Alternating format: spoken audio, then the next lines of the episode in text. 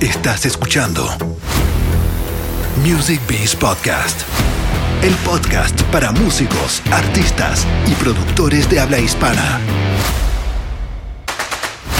Conducen Javier Bacino y Sebastián Chirinos.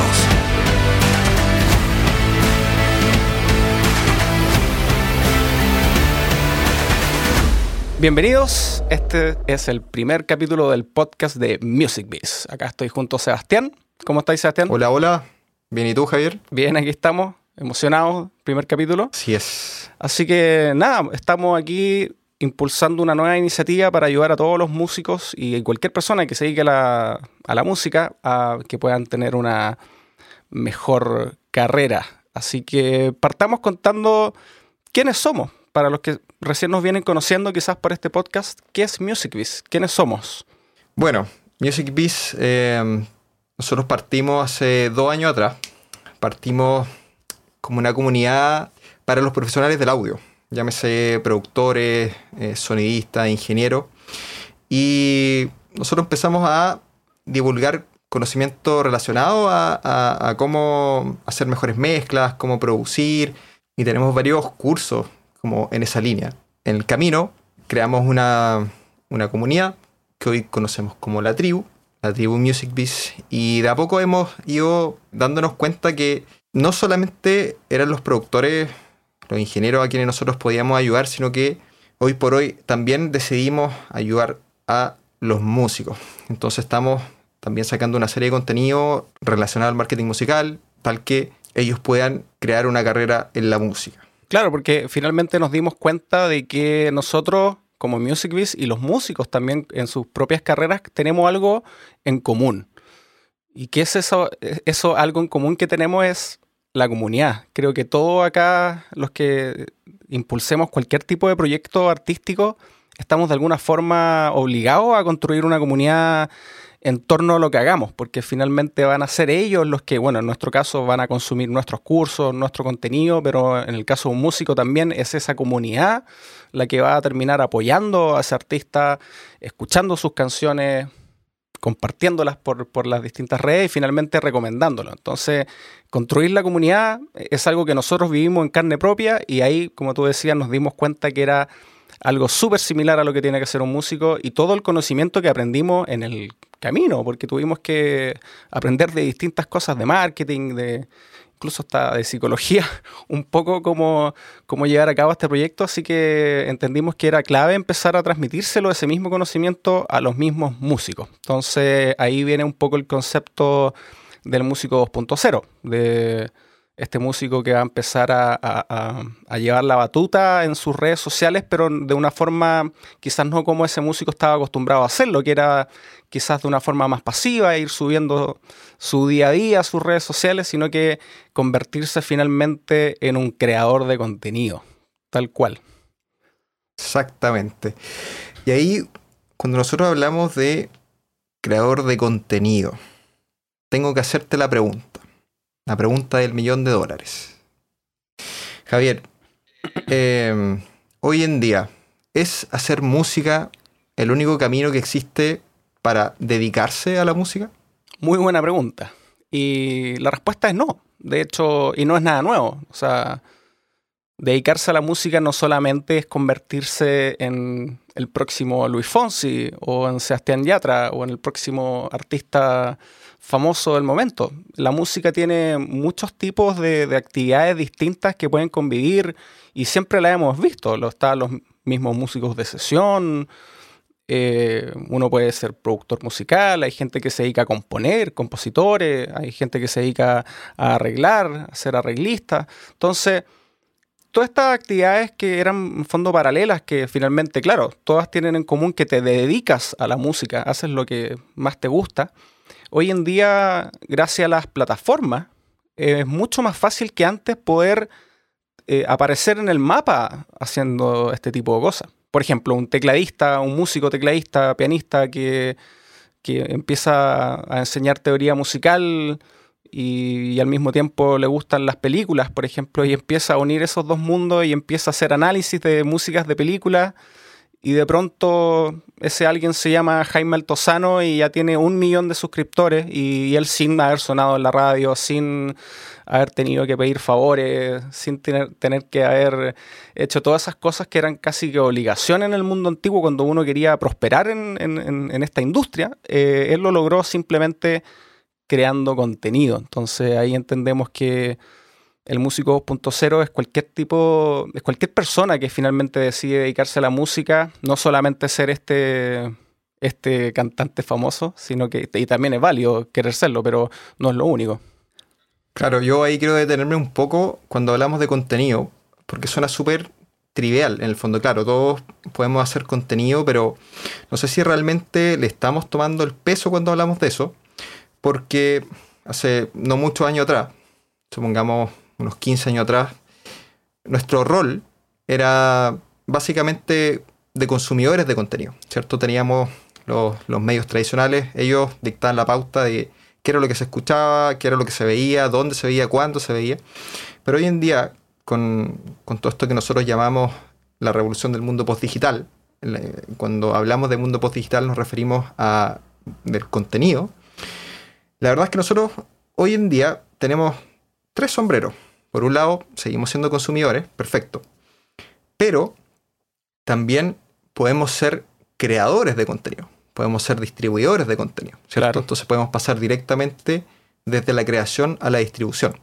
Y esa yo creo que es la gran ventaja que tenemos hoy en día, porque ya virtualmente no tenemos que pedirle permiso a nadie, o sea, todos podemos eh, grabar un video como nosotros queramos, con quien queramos, donde queramos y subirlo a todas partes. ¿cierto? Así es. Y, eso yo creo que es la clave del concepto que nosotros hablamos acerca del músico 2.0. O sea, si antes teníamos eh, profesionales tal vez por un lado que, claro, eh, no solamente hacían música, sino que tal vez, por ejemplo, estaban desde el lado eh, del músico de sesión, por ejemplo.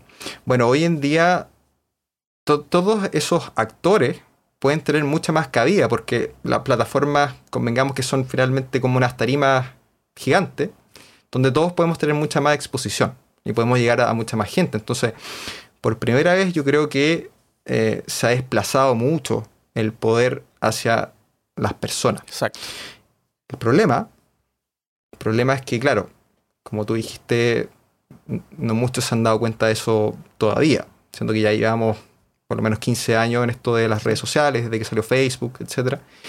Pero todavía eh, muchas veces veo, y seguramente tú has visto también, de que los músicos siguen pegados con esa idea de cómo se hacían las cosas antes, ¿cierto? De que un sello es el único camino, cuando en verdad no. O, meter la canción en la radio. Quiero meter una canción, quiero hacer un hit. Claro, claro, exactamente. Entonces, eh, parte de lo que vamos a hablar ahora tiene que ver con cambiar ese switch, eh, tratar de abrirle un poco los ojos a la gente que, no, que nos esté escuchando, de que en verdad existe un abanico de, oportunidades, de posibilidades que eh, si te gusta la música, si te apasiona, puedes tomar. Ya mencionaste el ejemplo de, Jaime, pero como él hay muchos más también. Va a depender finalmente de lo que a ti te mueva. O sea, si a ti te gustan las guitarras, puedes hablar de guitarras en, en YouTube, por ejemplo. Ahora un ratito más vamos a ver qué plataformas tenemos disponibles para hacer eso, pero finalmente, ¿qué, ¿cuál es tu pasión? Y esa pasión hoy en día es mucho más fácil que antes y es posible eh, mostrarla y vas a formar una comunidad finalmente, como decíamos al principio, de personas que también conecten con, con, con eso que a ti te gusta. Entonces, veamos qué plataformas tenemos hoy en día para poder eh, hacer esto. Creo que la mayoría de las personas ya van a saber de cuáles nos referimos. Tenemos Facebook, tenemos Instagram, eh, YouTube, TikTok. Así que, um, ¿cómo está el panorama? Tenemos varios. Sí, ¿cómo está el panorama? ¿Cómo lo sientes? Porque yo en lo personal siento que igual estamos llegando un poco tarde, creo. Eh, hubo músicos, sobre todo que no sé, por lo menos cinco años atrás entendieron esta oportunidad que había y la tomaron. Fueron una especie de pioneros. Y claro, a mí me da la sensación, yo perteneciendo a la industria tradicional, de que estos tipos de músicos se veían más como, como influencers, eran youtubers, pero no, comprendimos el poder que tenía empezar a hacer algo en serio en, en estas plataformas. Entonces...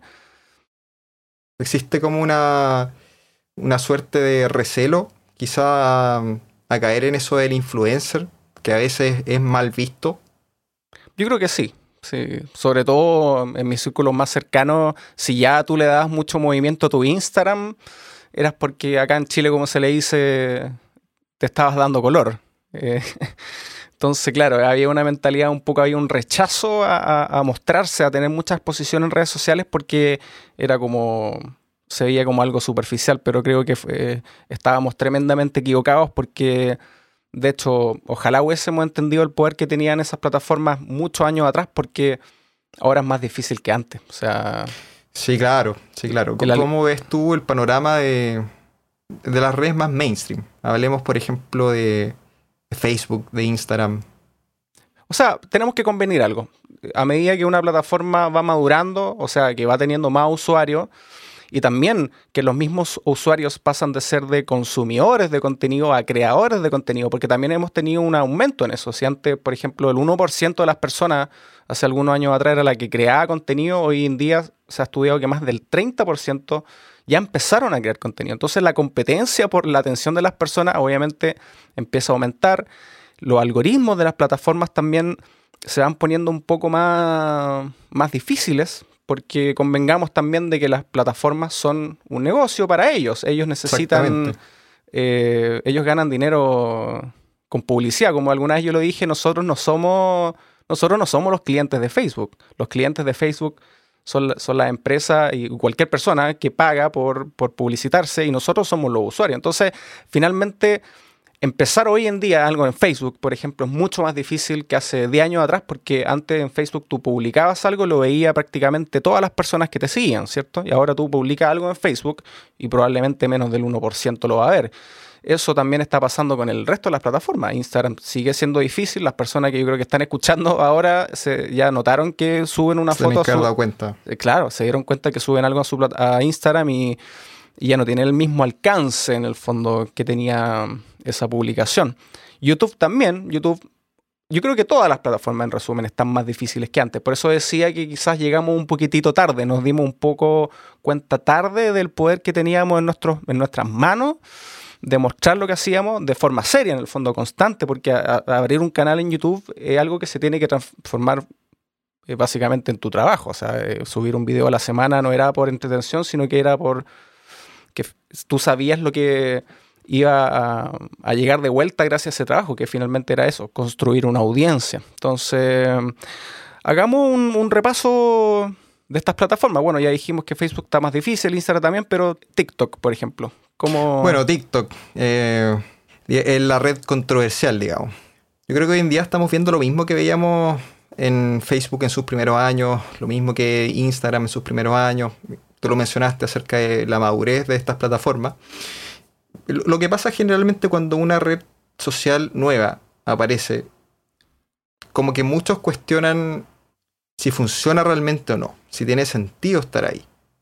¿Por qué? Inicialmente cuando la red social parte, es cualquier cosa, básicamente. Em, y eso es lo que estamos viendo hoy en día con TikTok. Entonces, por un lado estamos viendo una red social con una millonada de, usuarios. La última vez que revisé ya era un billón de usuarios. O sea, pongamos eso en perspectiva, un billón de usuarios. Un billón. Sí.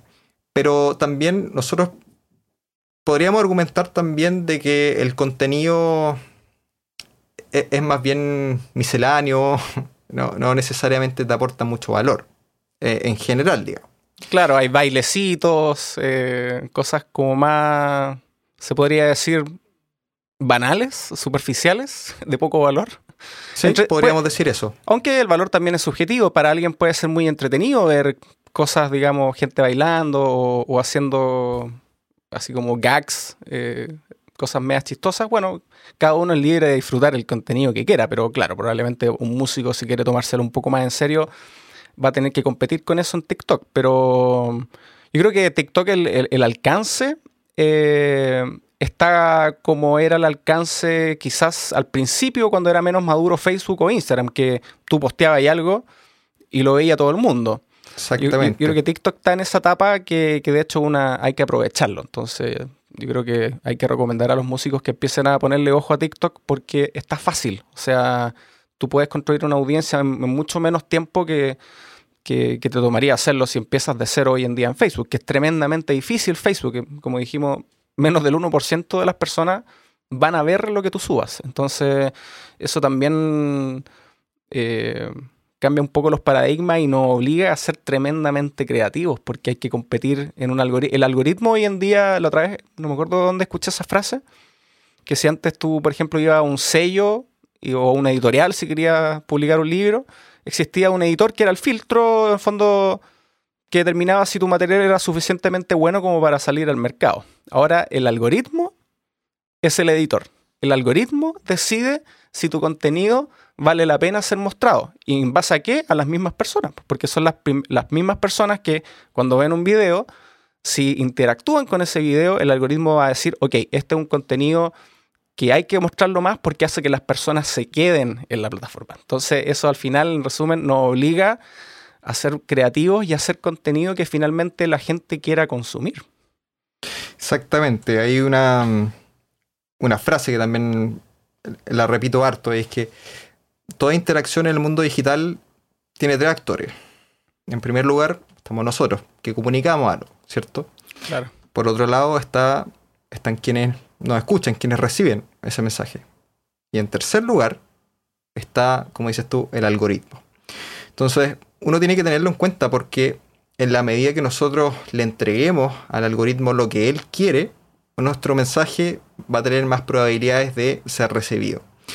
Entonces, en el caso de TikTok, que es una red nueva, como ya, ya lo conversamos, el algoritmo todavía, podemos convenir que funciona de una forma que puede no beneficiar tu contenido si es que tú decides irte por algo demasiado específico.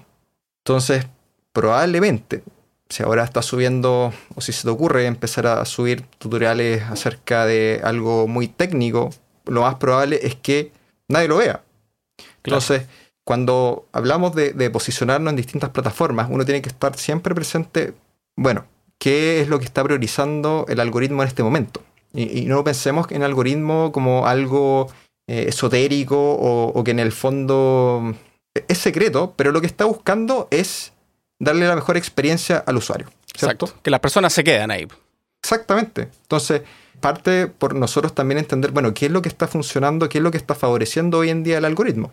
Entonces, uno también podría ser un poquito más estratégico y tratar de acomodar quizás en primera instancia nuestro contenido tal de hacerle un, poquito un guiño ahí al algoritmo tal que eso nos dé la posibilidad después para poder decir otras cosas, de volvernos relevantes. Exacto, o sea, si tú empiezas a subir un eh, video en TikTok eh, y te gusta cantar, claro, eh, de repente sería buena idea entonces quizás hacer un video en particular un poco más, más llamativo, más entretenido, cosa de que ese, gracias a ese video te, te pongan salgas en el mapa finalmente. Y gracias a ese video la gente te descubra y llegue al otro contenido que quizás no es tan llamativo, no es tan disruptivo, pero finalmente es el contenido que va a hacer que las personas se queden en, tu canal. Bueno, es un poco también la, estrategia que venimos hablando hace un tiempo ya de, hacer contenido de uno, o sea, de, ocupar un poco la viralidad como, como algo estratégico. Entonces, ¿tú crees que hay que estar en todas las plataformas entonces? Eh, ¿Sería bueno eh, tener presencia en todas ellas? Mira, para poder contestar esa pregunta, nosotros tenemos que hablar acerca del concepto de la omnicanalidad. ¿Qué entendemos por la omnicanalidad? Básicamente estar presente en la mayor cantidad de canales que nosotros podamos. Canales, podemos entender distintas redes sociales, pero no solamente eso, podemos, por ejemplo, considerar el, email como otro canal más. ¿Y, ¿Y en qué se sustenta esto? Porque claro, eh, nosotros podemos decir, sí, hay que estar en todas. Y aquí viene la letra chica. Hay que intentar estar en todas las redes sociales en las cuales nosotros podamos encontrar a nuestra audiencia. Eso es importante entenderlo. Porque yo te podría decir, Javier, ya mira, por ejemplo, Pinterest es una red social potente, tiene también millones de usuarios, pero probablemente para un músico, para un productor que quiere empezar a posicionarse, no le va a servir mucho. Entonces no tiene mucho sentido eh, mismo caso, no sé, pues LinkedIn. Claro. tampoco le va a servir. Entonces, lo primero que uno, uno tiene que pensar es, ¿tengo probabilidades de encontrar a mi audiencia en esta red social? Y en tal caso, si la respuesta es sí, bueno, ahí habría que pensar tal vez en una estrategia de posicionamiento. Claro. Y, hoy también se van a solapar, me imagino, que la audiencia. O sea, tu audiencia puede que esté en, Instagram, también puede que, sobre todo ahora que mucha gente está migrando a TikTok, también va a estar en TikTok, entonces podemos estar en, más de una, porque la audiencia creo que va a consumir contenido, y esa es la gracia también de las plataformas que, que como que tú estás en, un, en una mentalidad distinta cuando tú estás en TikTok que cuando tú estás en YouTube.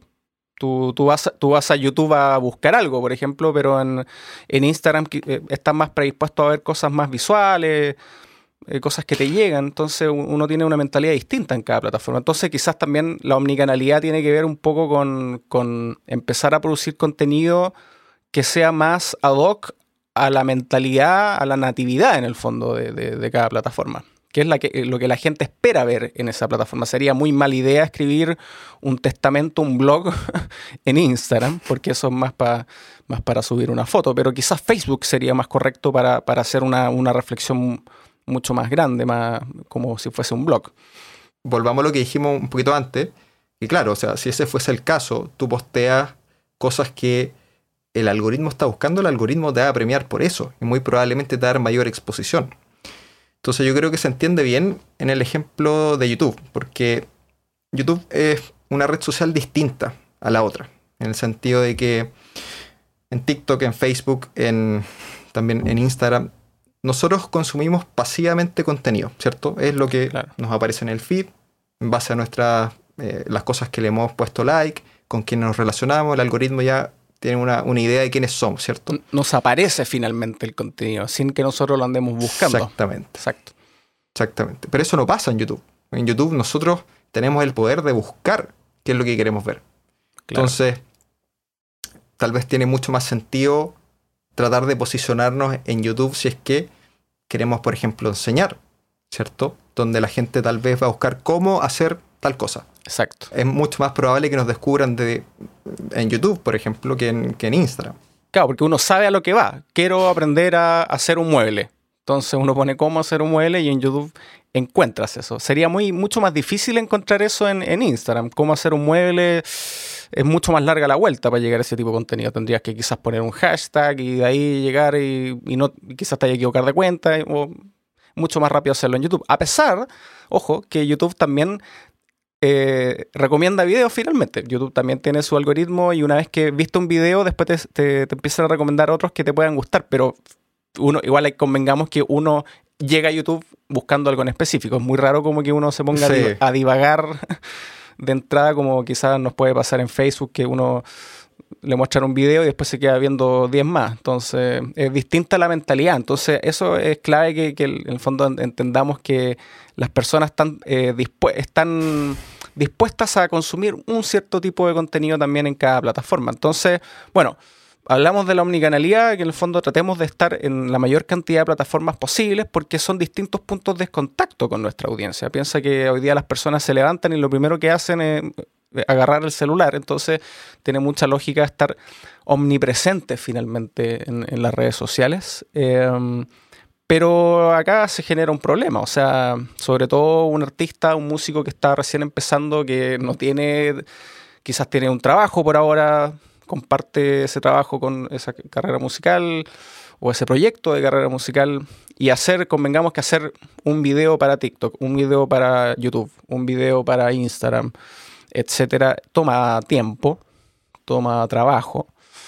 ¿Qué puede hacer un, músico? Y creo que ahora está escuchando esto y dice, ya, pero yo no puedo subir contenido a todas las plataformas. Muy bonito lo, de ser omnicanales, pero yo no puedo. Yo no tengo la capacidad de, hacer tantos videos. Entonces, eh, si tuviésemos poco tiempo, ¿cómo elegimos la, la, mejor plataforma? ¿Qué plataforma nos conviene si tenemos poco tiempo?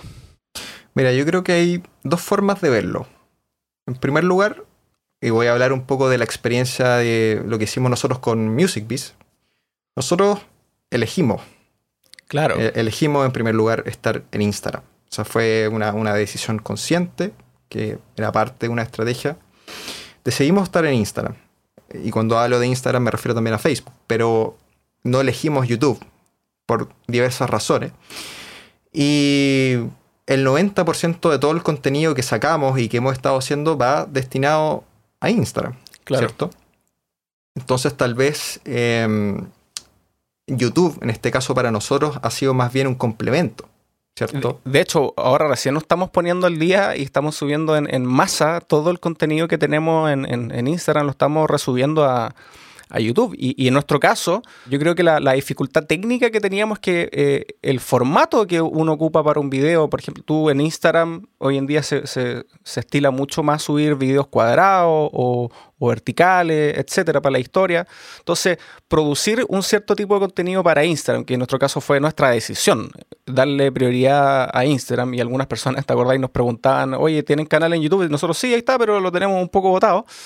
Que era a propósito porque empezamos no como flojo en el fondo. No, éramos dos, somos dos personas en MusicBiz, empezamos siendo dos personas, ahora tenemos más colaboradores, pero pero es imposible hacerlas todas. Entonces tomamos la decisión y claro, el, contenido que, como decía, nosotros subíamos cuadradito, cuadrado para Instagram, eh, no, había que hacerlo de nuevo o editarlo prácticamente de nuevo para YouTube, porque en YouTube uno sube contenido que es horizontal como las películas. Entonces, eso era el doble de trabajo. Entonces, teníamos que tomar una decisión. O estamos sacando la mitad de contenido por tratar de, ser omnicanales, o elegimos una plataforma, y en nuestro caso, claro, fue Instagram y Facebook, porque convengamos que uno sube algo a Instagram y se repostea casi que automáticamente a Facebook, o uno puede variar unas cositas pequeñas, pero como que hacer las dos cosas al mismo tiempo. Entonces ¿Cómo podríamos tener el criterio para decidir qué plataforma elegir? Puede ser también un punto importante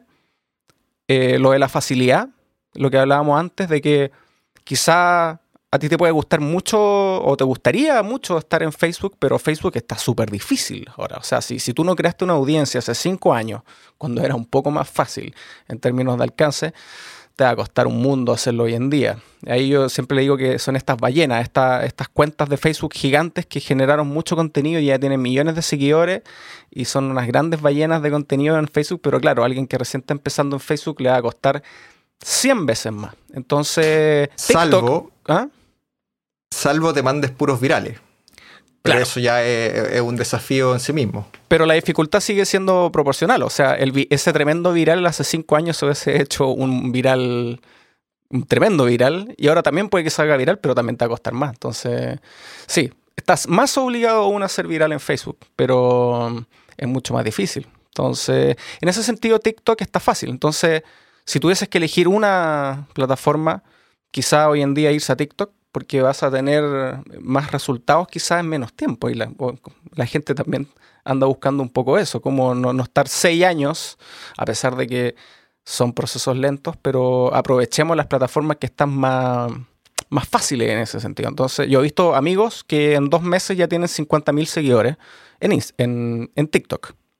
50.000 seguidores en TikTok en dos meses. O sea, eso te podía tomar años en Instagram. Entonces, quizá un consejo sería eh, ser estratégico y ocupar la plataforma que es más fácil. Pero, ¿qué pasa si no te sirve TikTok aún? Eh, ¿A qué persona, por ejemplo, le serviría ocupar YouTube?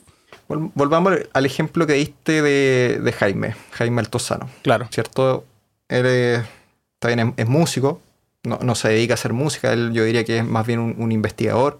Exacto. Pero dado que él está mucho más ligado al ámbito de la educación, propiamente tal, tiene mucho más sentido que su canal principal sea YouTube, porque también su contenido responde mucho a que la gente lo busca, ¿cierto? La gente quiere aprender X cosa, entonces es mucho más fácil que a él lo encuentren desde, desde esa vereda. ¿Cierto? Quería aportar que él es omnicanal. O sea, yo de hecho me he topado con videos de Jaime Altozano porque alguien los compartió en Facebook. Así llegué De, hecho, a eso, a eso quería llegar. Claro. Que está bien, ese, ese es su, su red principal, digamos. Pero si tú decidieras irte por ese camino, donde YouTube es tu, principal red, también podrías ocupar Instagram, por ejemplo, como un complemento. De hecho, hay, muchos artistas, muchos músicos 2.0 que están haciendo eso. Eh, están ocupando YouTube como su eh, plataforma de cabecera y están ocupando Instagram para darle tráfico a su canal de YouTube. Nosotros Claro. estamos haciendo un poco el, el movimiento inverso. O sea, estamos, tenemos Instagram de cabecera y de ahí, bueno, llevaremos a quienes más estén dispuestos a seguirnos a otras plataformas, ¿cierto? Claro. Pero se puede, o sea, nosotros podemos ocupar todas las redes sociales de forma complementaria. Y ahí eso también es la base de la omnicanalidad. ¿Y, y- y- a qué persona, por ejemplo, le podría servir eh, TikTok? O sea, ya dijimos que en general te va a servir porque está fácil, pero igual, en términos conceptuales, ¿a qué persona le podría servir TikTok? Eh, yo creo que hay que intentar primero entender qué, qué es TikTok. TikTok partió como una red social que originalmente se llama Musical.ly. Y eh, no por nada, digamos. O sea, todo en TikTok está basado en torno a la música. Es muy Por eso es que musical la, la gente- plataforma. Claro. Claro, por eso es que la gente se manda bailes, por eso es que TikTok te da la posibilidad de poner música, 15 segundos de prácticamente cualquier canción en tus videos. No tenés que pagar derechos de autor, no te lo van a bajar, absolutamente nada. Mm. Porque está incentivando a que la gente haga contenido que tenga la música como un pilar fuerte. Claro. Entonces, si tú eres músico, bajo ese argumento, tiene todo el sentido estar en, en TikTok. Y de hecho, eso fue lo que pasó con Lil Nas, por ejemplo. Para quienes no conozcan, Lil Nas es un artista de, de música folk country. Y él se hizo conocido porque tomó uno de sus temas, que se llama Old Town Road, y lo viralizó a través de un challenge. Hizo un que- challenge. Claro, tomó una de sus canciones, la puso en este challenge que se llama el, el Challenge. Esto explotó. Que uno salía como vaquero, en el fondo. Ahí me acuerdo. Como que- Claro. sí. Claro. Y, y bueno, eh, el resultado está a la vista. Y Lil Nas terminó gran- ganando Grammys Mm.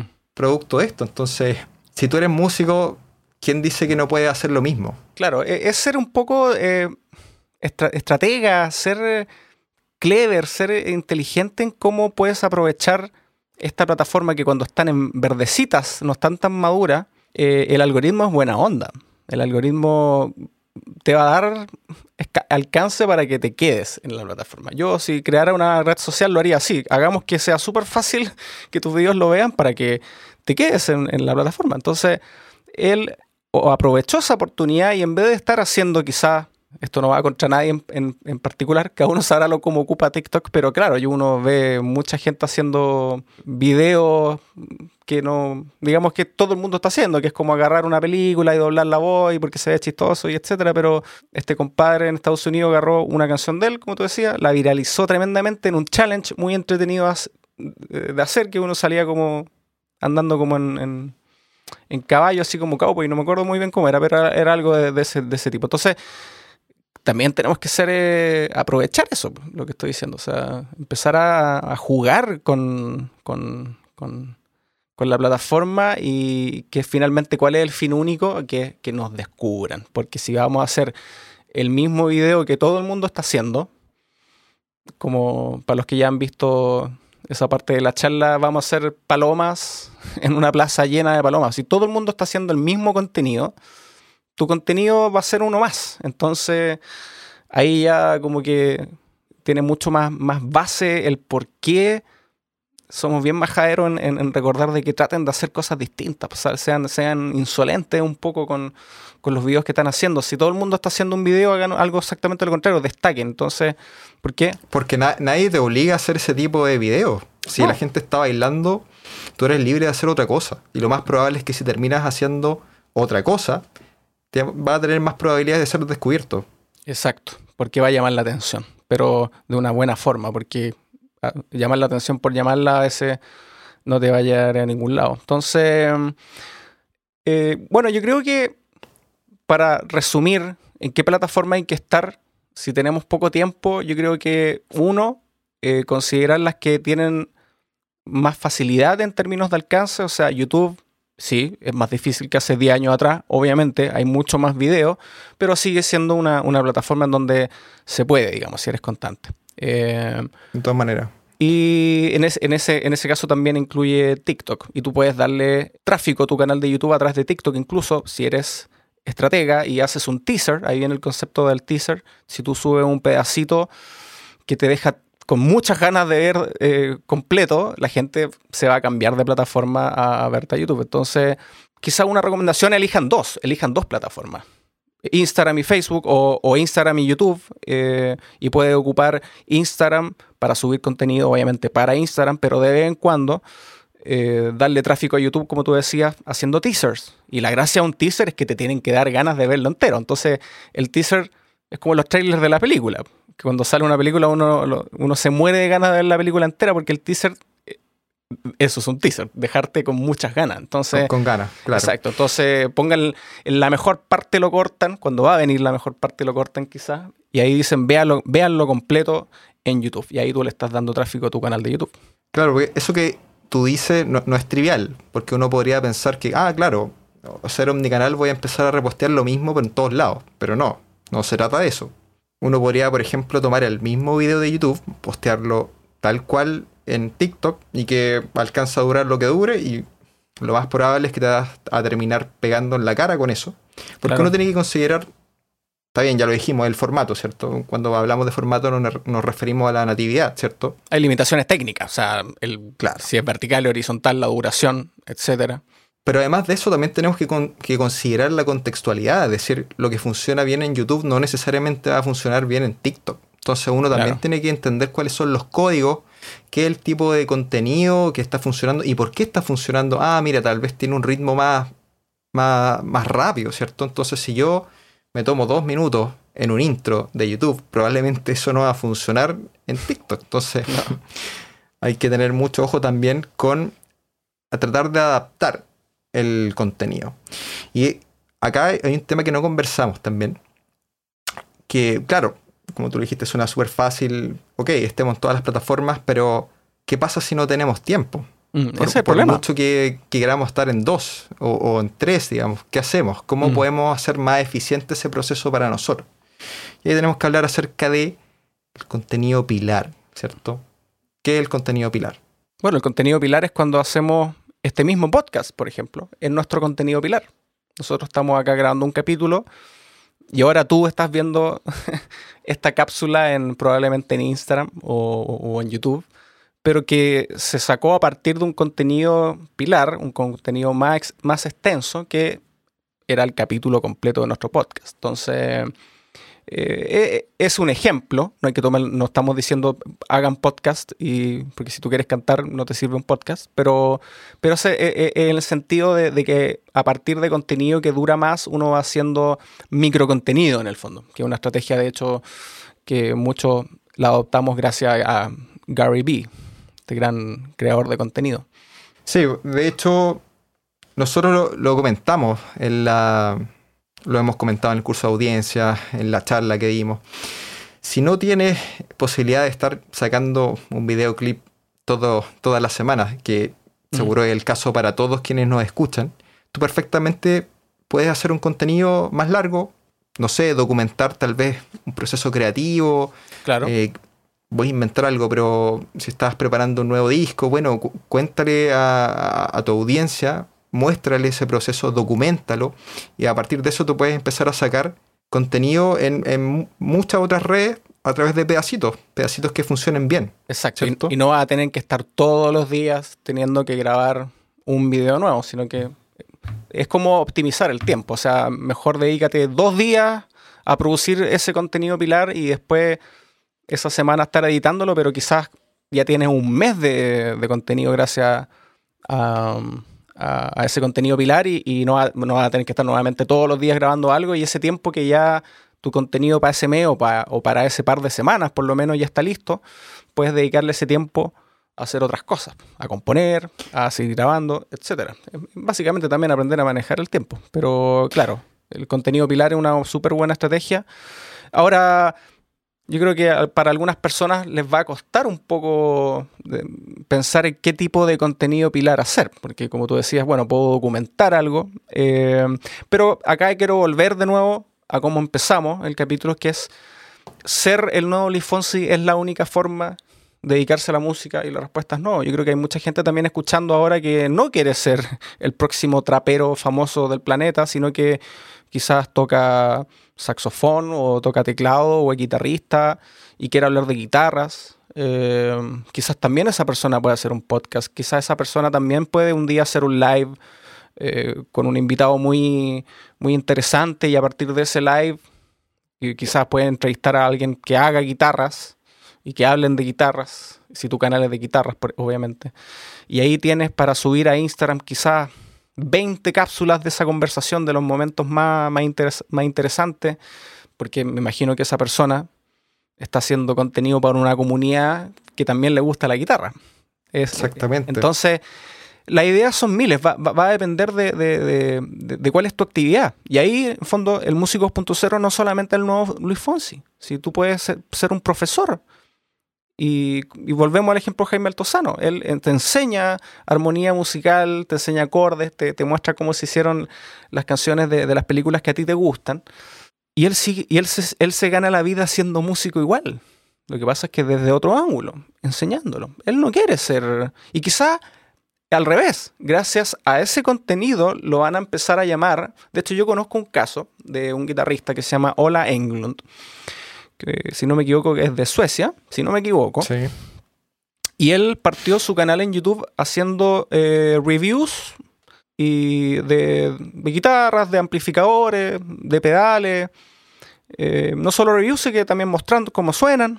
Y creó su, una tremenda comunidad, más de 500.000 suscriptores que tiene. Eh, haciendo este tipo de contenido. Era un guitarrista que le gustaba obviamente la guitarra, los amplificadores, los tubos, eh, plugins incluso, amplificadores virtuales, y hizo un canal de YouTube de lo que a él le gustaba. Y fue capaz de congregar a mucha gente que también conectó con ese contenido. Y él, gracias a eso, a esa, audiencia que se creó por ese contenido, terminó tocando en, unas bandas, en una de las bandas más grandes de Europa en metal, The Haunted.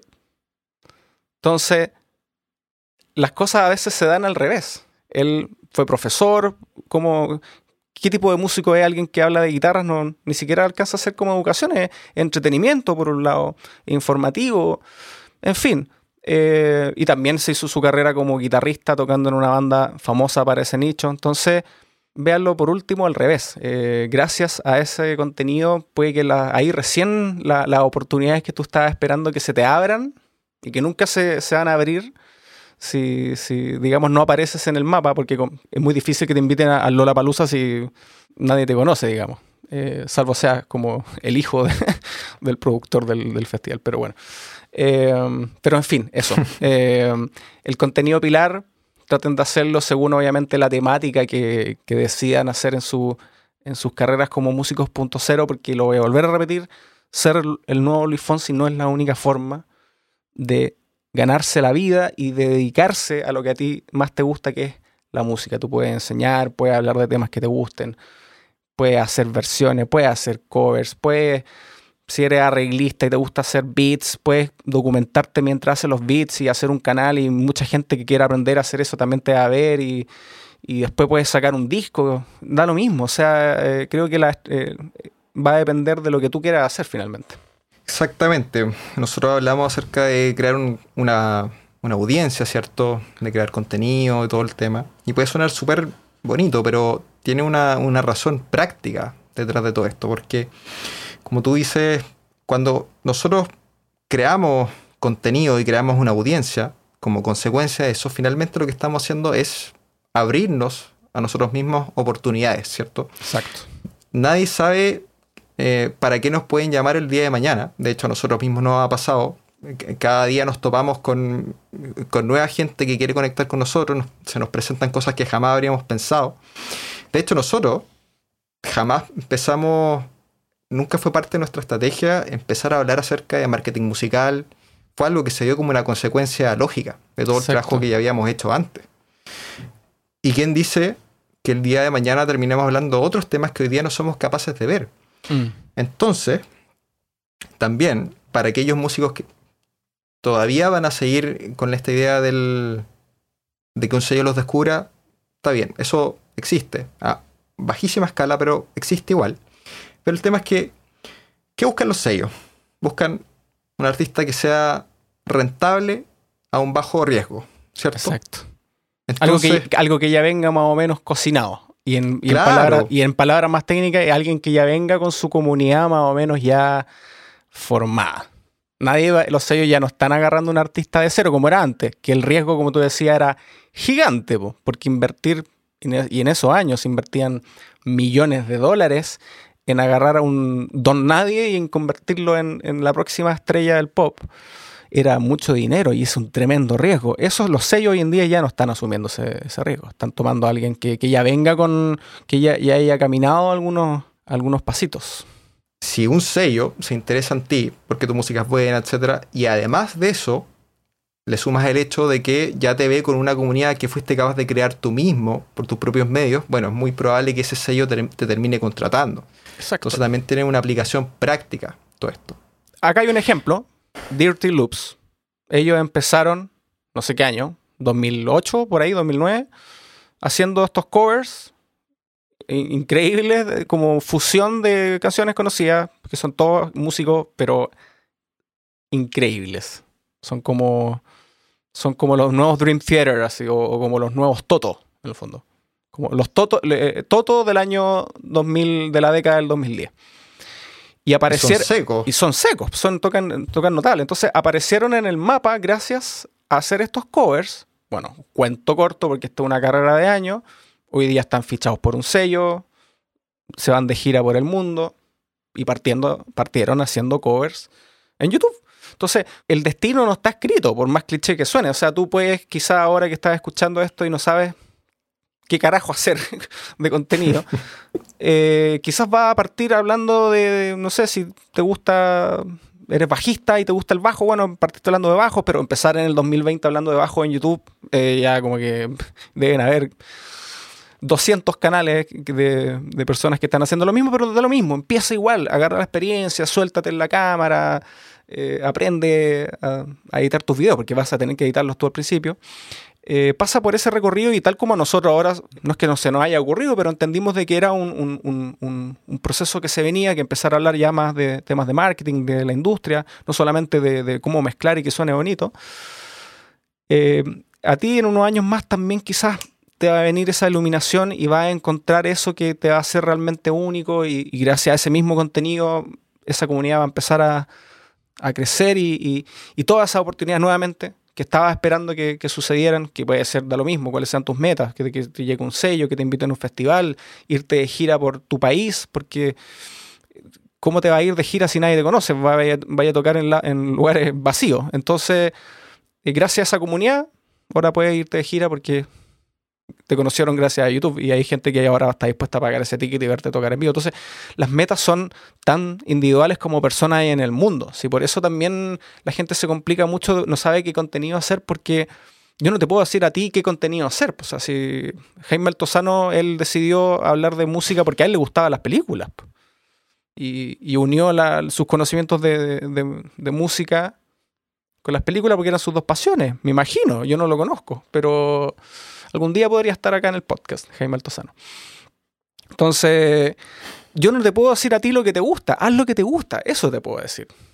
Hazlo.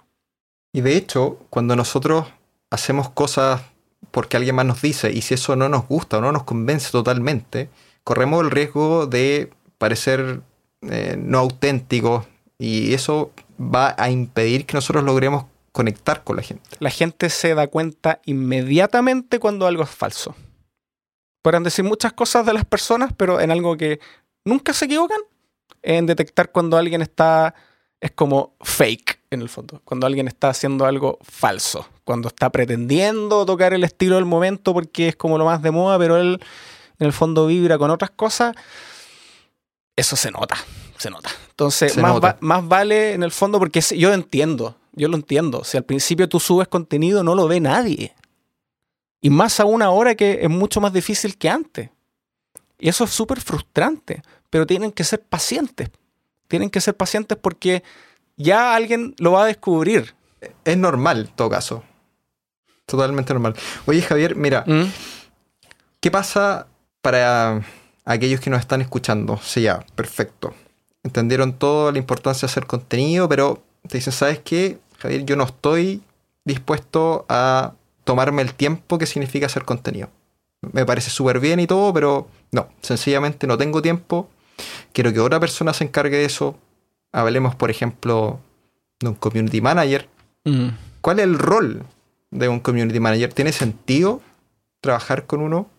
Bueno, el community manager viene más del mundo de las empresas. De ahí salió ese, ese, ese concepto y son personas que se dedican, en palabras simples, a mantener las redes sociales y ahí también hay discusión de qué es un community manager, porque hoy en día hay empresas que quieren que hasta que sean los diseñadores, que ellos mismos hagan así en Photoshop las imágenes que se tengan que subir, pero bueno, esa será quizá conversación para otro día, pero finalmente son las personas que manejan tu cuenta, o sea, desde responder eh, los inbox, responder los comentarios de los posts.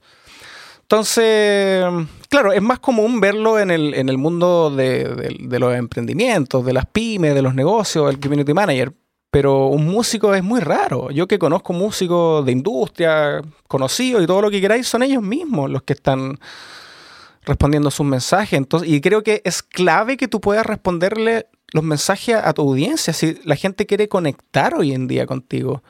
Si alguien te manda un mensaje de agradecimiento, sácate una foto o grábate un video tú mismo y se lo mandas como, como un gesto, esa persona lo va a apreciar. Entonces, ¿qué sentido tiene tener y, y lo persona? va a compartir con, con todos sus amigos probablemente lo va a subir a su historia. Entonces, ¿qué pasa? Es como lo mismo que decías arriba, uno corre el riesgo de parecer falso y la gente se da cuenta de eso. Exacto. Entonces, si no tienes tiempo para administrar tu propia red social, porque claro, es entendible. Y uno cuando, cuando encuentra como una forma de justificar no cambiar algo, o sea, yo quiero estar componiendo, no quiero ocupar mi tiempo en otra, cosa que no sea componer, y que es súper válido si lo planteas de esa forma. Pero hoy en día, si quieres hacer una carrera digital, que es prácticamente la única forma de hacerlo, eh, estás como un poco obligado, yo creo, a, tener que aprender quizás cosas que, que, ahora no sabes. Hay gente que ya venía editando videos quizás por otras razones y le fue súper cómodo, o siempre le gustó editar videos y fue como genial, ahora lo hago públicamente, no más por, por YouTube.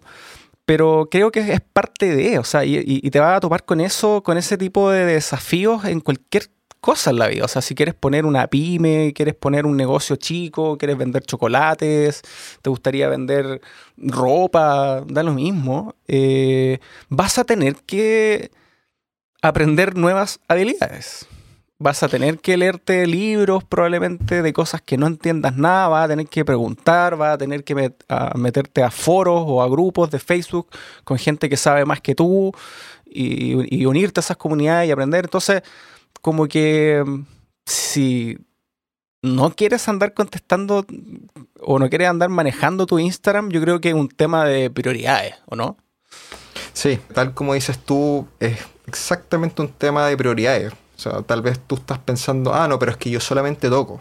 Eso es lo que yo quiero hacer, ¿no? Yo no, estoy ni ahí con hacer posteo en Instagram, me da lo mismo. No, pero es que volvemos al, punto de origen. O sea, si tú quieres crear una carrera de, en redes sociales, una carrera que te permita, que te abra puertas, es que ya ni siquiera es, es, un deseable, no es una opción, e, es el desde. Y de hecho yo creo que nosotros como Music Biz lo hemos vivido de primera mano, porque hemos tenido que aprender de todo. Y eso yo creo que es clave, mantener siempre una, una actitud de, de aprendizaje. Ser unas esponjas, como digo yo a veces. Tratar de absorber todo lo que puedas, todo. Eh, leer todos los libros que puedas, aprender de todos los cursos, juntarte con gente que sepa más que tú y siempre mantener como esa actitud de, está bien, yo no, no lo sé todo, ¿cierto? Porque del mm. momento que ya pensamos que lo sabemos todo es porque no aprendimos nada, ¿cierto? Exacto. Y hubiese sido súper fácil yo haberte dicho, Sebastián, hace, no sé, dos, tres años atrás, no, yo no quiero aprender de marketing, yo quiero vender cursos, pero no, yo no quiero aprender nada de eso. Y no, y no quiero andar pendiente de Instagram. No. O, claro, no, no, yo solamente veo el sonido, el audio, eso es lo mío, y a mí no, no, no me hable acerca de editar videos. Y aparte no me gusta, entonces si, es, si eso hubiese sido nuestra mentalidad en esa época, no estaríamos acá y nadie estaría viendo este podcast. Entonces, eh, hay que hacerlo. O sea, ¿qué, tan dispuesto? Porque lo más común es el tiempo. Yo creo que ese es el problema principal. Hay gente que probablemente incluso, imagínate, tiene dos trabajos. Trabaja en la mañana, después trabaja en la tarde. Imagínate, y tienes hijos. Y es súper entendible. no tienes tiempo para nada. Entonces, y al mismo tiempo hay que vivir hay que pagar cuenta. Exactamente. Y acá hay un tema incluso filosófico, porque ¿qué tanto estás dispuesto a sacrificar por, por eso que tú quieres? O sea, si realmente quieres dedicarte a esto, ¿estás dispuesto a sacrificar algo? ¿Te acuerdas de la película de, de Queen? Sí, exactamente. Ahí de la van, ¿cierto? Claro, en esa parte, antes de que grabaran el Queen, antes de grabar el primer disco, estaban ahí en afuera de la van, que era la van era el único vehículo que tenían para moverse. Gracias a la van podían viajar y ganar dinero tocando. En, Era su instrumento en el fondo. Claro, era un instrumento, era una herramienta de trabajo la van, porque tocaban en bares y ahí les pagaban algo y podían sobrevivir.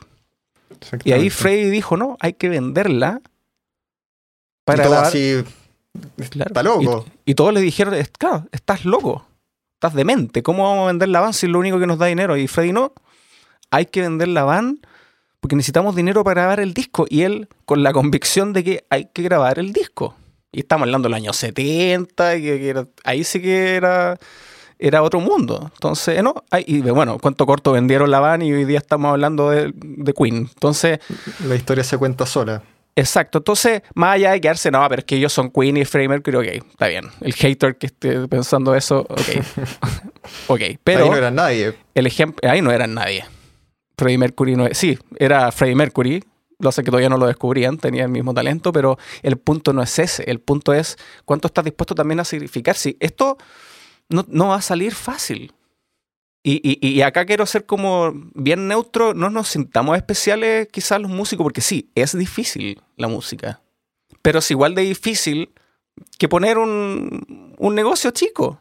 Si nosotros que consumimos mucho contenido, de hecho, emprendimiento y negocio, es súper común escuchar que ojalá trabajara en un trabajo estable porque tiene horario, si emprender es 24/7, no, no duermes a veces. Entonces no nos sintamos tan especiales porque es difícil la música. Sí, ojo, emprender en la vida es difícil. Entonces, ahí yo creo que hay que tomar una decisión. O sea, ¿qué tanto quieres esta carrera? Si ahora, si tuviste la fortuna y el privilegio de que no tienes que sacrificar, no sé, tu auto, que era tu. Bueno, increíble, dale. Si la, la única barrera es mental de que no te gustaría aprender a editar videos, bueno, yo te pegaría una cachetada y en el fondo te diría, aprende. o sea, hay, es, lo que hay que hacer ahora. Pero si casos hay muchos y son entendibles, no estamos diciendo que es fácil, todo, todo, estamos confirmando que es difícil, pero muchas veces cuando ya está en un momento de, de, de, conflicto máximo, creo que hay que tomar una decisión. ¿Se vende la van o no se vende la van? Y no hay plan B en el fondo. No. All in, como dicen los que juegan póker. Todo, toda la apuesta. Exactamente. De hecho, esto se lo escuché a Hans Zimmer cuando él decidió dedicarse 100% a la composición de, música de película. Él dijo, no, no hay plan B, si esto no funciona yo me quedo en la calle. Entonces eso me trae a otro tema, que es el del hambre. Yo creo que el hambre es algo importantísimo, ¿cierto? Que va a mm. definir si tú tienes lo que necesitas para lograrlo o no, y si lo vas a lograr. Pero también es algo que no se puede enseñar. Nosotros no podemos enseñarle a la gente a tener hambre. Es algo que parte de uno, ¿cierto? Entonces, hacerse esa pregunta. ¿Hasta dónde estoy dispuesto a llegar? ¿Qué estoy dispuesto a sacrificar? ¿Estoy dispuesto a asumir lo que otros digan de mí si es que tomo esta decisión? ¿Estoy dispuesto a los prejuicios? Lo que hace tu familia. Claro, lo que van a decir tus amigos y familia. Y que son preguntas fuertes, son preguntas que no nos hacemos todos los días, dolorosas, mm. llámalas como quieras. Pero ahí, ahí está la respuesta de, cómo podemos seguir hacia adelante, ¿cierto? Exacto. Entonces, yo creo que eh, el, único pero que pueden tener las personas como, claro, es fácil decir que, que falta hambre cuando, cuando la vida te puso en el fondo en una situación que entendemos que es compleja. O sea, imagínate tener un hijo y tenéis que trabajar, vuelvo al mismo ejemplo, tenéis que trabajar en dos trabajos. Eh, es como que tener hambre casi que no, no hay tiempo para tener hambre. finalmente te, metes como en una rueda de hámster donde estás eh, sobreviviendo y no, no hay tiempo para, y ni ganas, ni energía, porque para aprender algo nuevo se necesita mucha energía y tiempo también, pero ganas de, y eso es energía. Entonces... Y que ojo, no estamos desconociendo eso, todo lo contrario. De hecho, no, no estamos desconociendo de que sea difícil. Y finalmente ahí te, te, te, vaya a poner en, un, en, una encrucijada donde hay que tomar una decisión. Y volvemos a la analogía quizás de, ¿se vende la van o no se vende? ¿Estás dispuesto a...?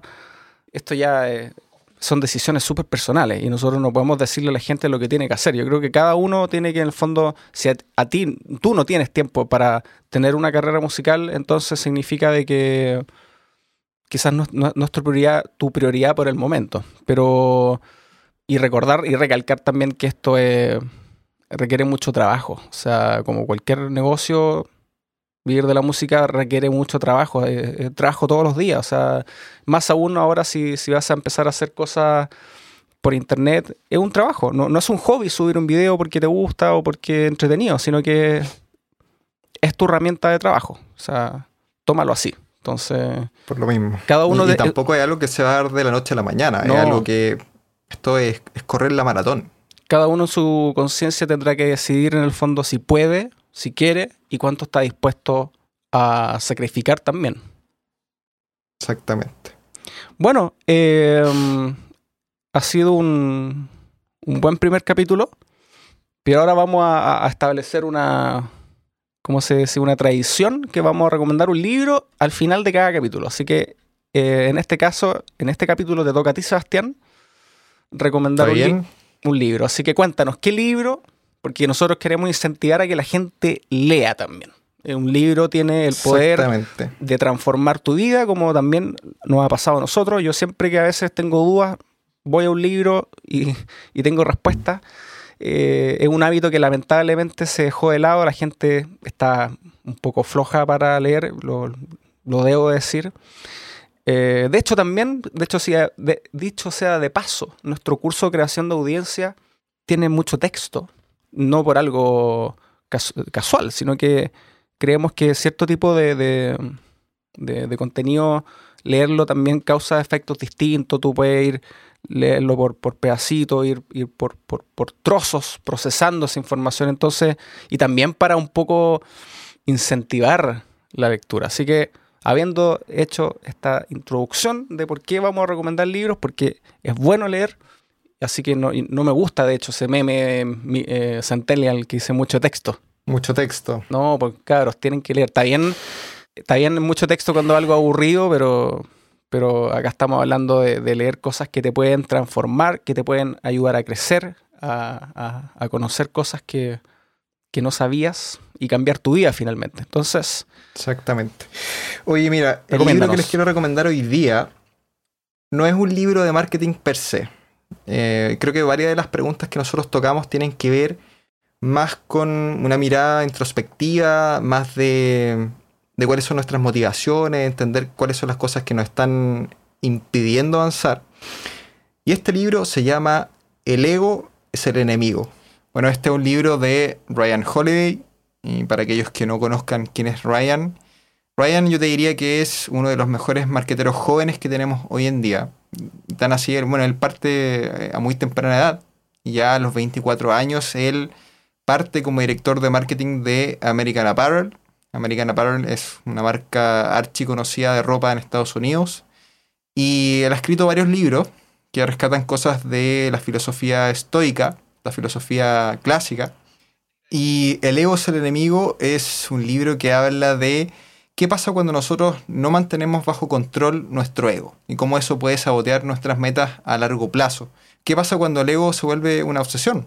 Y esto es algo que veo mucho, por ejemplo, en redes sociales, cuando de repente posteamos cosas simplemente esperando likes, comentarios, mm. eh, que la gente nos haga sentir bien, en vez de, por ejemplo, entregar valor. Y yo creo que eso es algo que tiene que ser eliminado de raíz, si es que nosotros queremos, eh, valga la redundancia, hacer contenido que la gente valore y por otro lado quiera compartir. Repitamos el nombre del libro nuevamente. Se llama El ego es el enemigo. El ego es el enemigo. Buen título. Sí. El enemigo muchas veces somos nosotros mismos. Es una competencia con nosotros mismos. Así que eso. Eh, ahí los dejamos con el libro para la próxima yo les recomendaré otro. Y nada, ya estamos cerrando este capítulo. Espero que lo hayan disfrutado, eh, nuestra conversación. Y para cerrar, queremos pedirle algo, porque si se dieron cuenta, este podcast no tiene auspiciadores. y probablemente nunca los tendrá tampoco, porque a nosotros nos interesa ayudar. Esa es nuestra misión acá. Entonces, lo único que te pedimos a cambio, si a ti te sirvió lo que hablamos hoy día, cuéntale de nosotros y de este podcast a dos amigos, y eso es lo único que te vamos a pedir a cambio. Así que eso. Muy bien. Nos veremos para el próximo capítulo entonces. Eso. Chao, chao. Chao.